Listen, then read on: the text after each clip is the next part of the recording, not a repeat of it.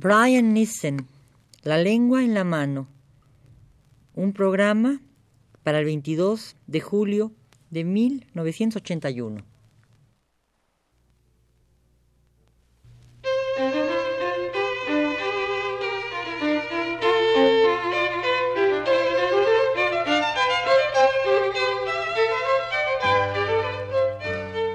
Divergencias.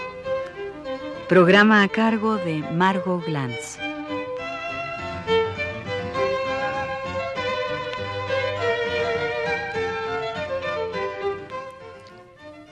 Los objetos que Brian Nissen pinta en sus espacios cósmicos están arrancados literalmente de las naturalezas muertas.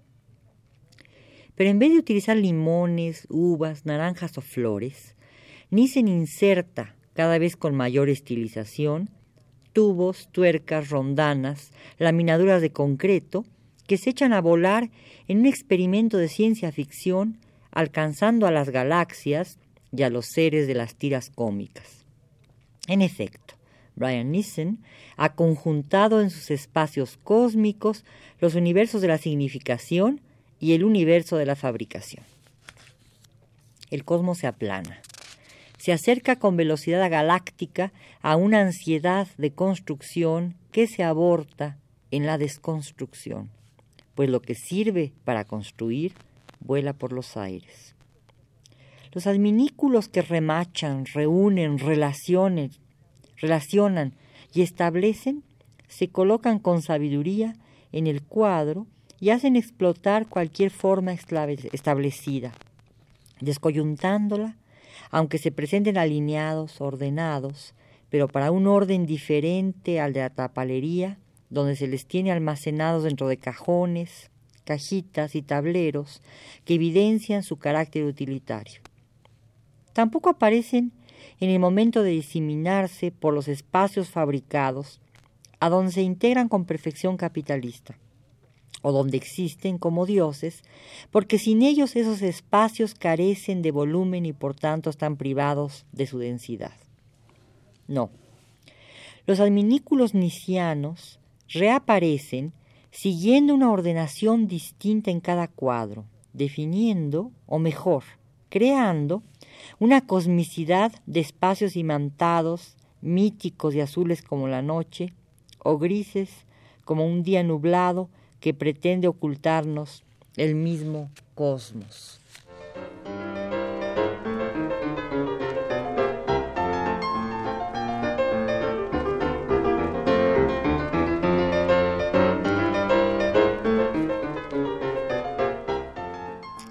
Y estos signos profundamente estilizados, al grado de llegar de ser lo que antes fueran, es decir, objetos imprescindibles en el mundo de la fabricación cuando se ensamblan, y juguetes desdeñables cuando se desorganizan y se pierden en la nada, estos signos, insisto, se convierten, gracias a la estilización y al carácter que con ella adquieren, en jeroglíficos.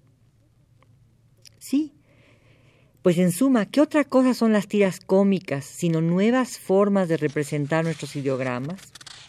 No equivalen en su capacidad de traslación a esos amales, como les llama Bernal Díaz, mediante los que Moctezuma sabía del natural, los movimientos y las intenciones de los hombres que llegaban desde el sol? De nuevo sí, porque la puesta en movimiento de algunas figuras que se desplazan de cuadro en cuadro, repitiendo una imagen que se va implementando con excrescencias, esos adminículos de la fabricación que salen de los puntos más inusitados de su rostro. Repite esa serialidad que siempre han repetido los protagonistas de las historietas. Como muestra, baste un negro, el negro y gigantesco Lotario, compañero fiel y colonizado de Mandrake, también acompañado de Narda, la que falta en los cuadros de Nissen, o quizá la que determina a través del puro color, no es color, la cosmicidad.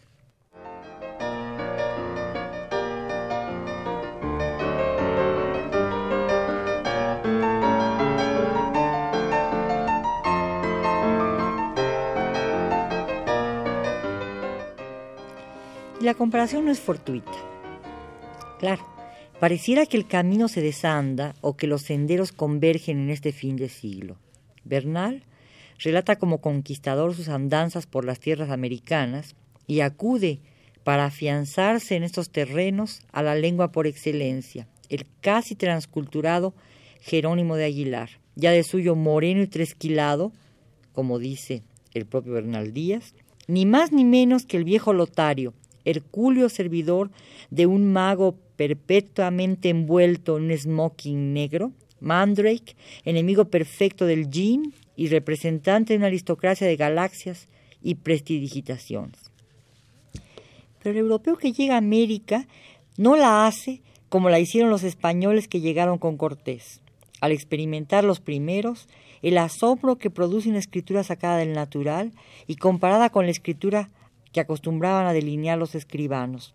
Son dos modelos de escrituración y dos formas de significación. Me detengo. Hora es de poner la lengua en la mano. Jerónimo de Aguilar era eso, precisamente, una lengua. Uno de los primeros intérpretes verdaderos con que contó la expedición de Cortés. Y gracias a ese órgano de su cuerpo, que por metonimia lo designa, Aguilar fue, junto con la célebre Malinche, la mano derecha del conquistador. Sigo.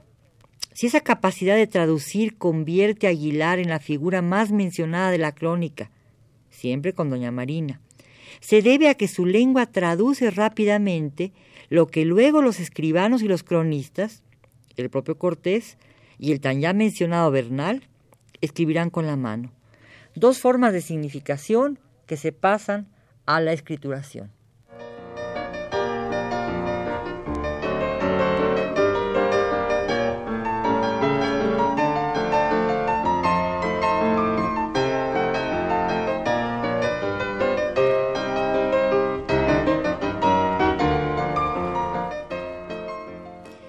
Y esas formas acuden luego a un enfrentamiento. Lo que la lengua dice y la mano escribe se conjuntan en los amales.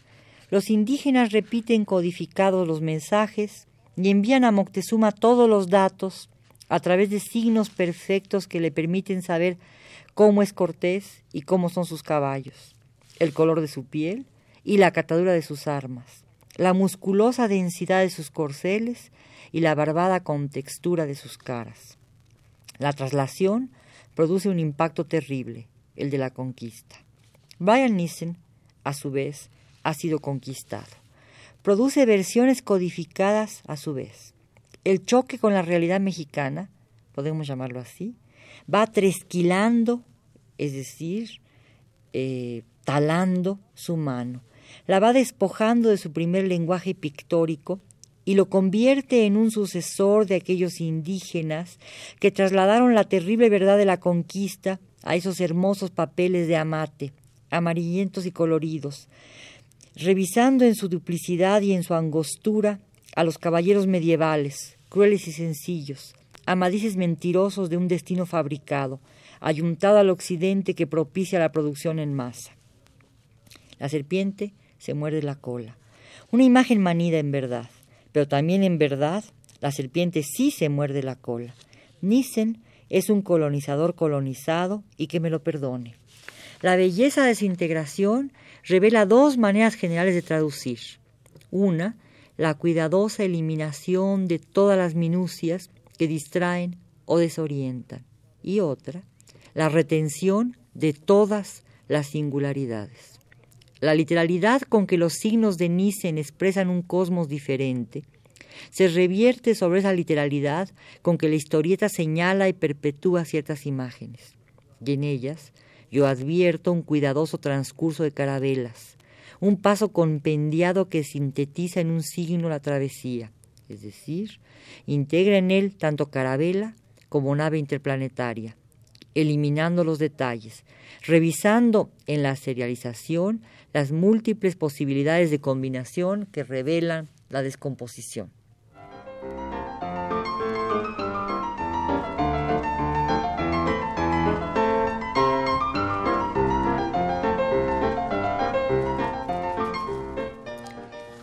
No pretendo construir a mi vez los jeroglíficos.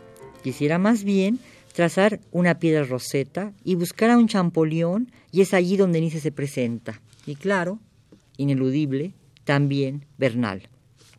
Si en un momento dado Jerónimo de Aguilar nos ha servido como lengua y por tanto como traductor y productor de una realidad, ahora surge en toda su gloria, con las orejas horadadas, la cara labrada y un aro en el beso, el primer español totalmente transculturado, Gonzalo Guerrero, del cual dice Cortés con desprecio porque prefiere quedarse con los indios. En verdad que le querría ver a las manos porque jamás será bueno. Estas conductas pueden juxtaponerse suministrando los signos convenientes, organizándolos, ingresándolos a un ensayo de descifrar la realidad, dibujando una perspectiva distinta de la vieja dialéctica entre lo colonizado y lo descolonizado. Nissen se convierte así en una mezcla de Aguilar y de Guerrero. Sí, Brian Nissen Aguilar y Guerrero, con todas las connotaciones bélicas y aladas que esta apellidación le confiere. Codificación y descodificación, pues.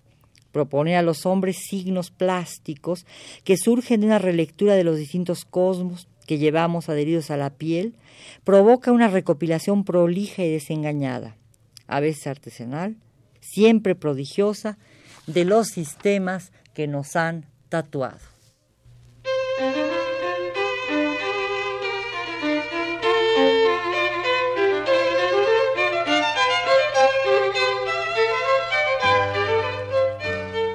Divergencias. Programa a cargo de Margot Glantz.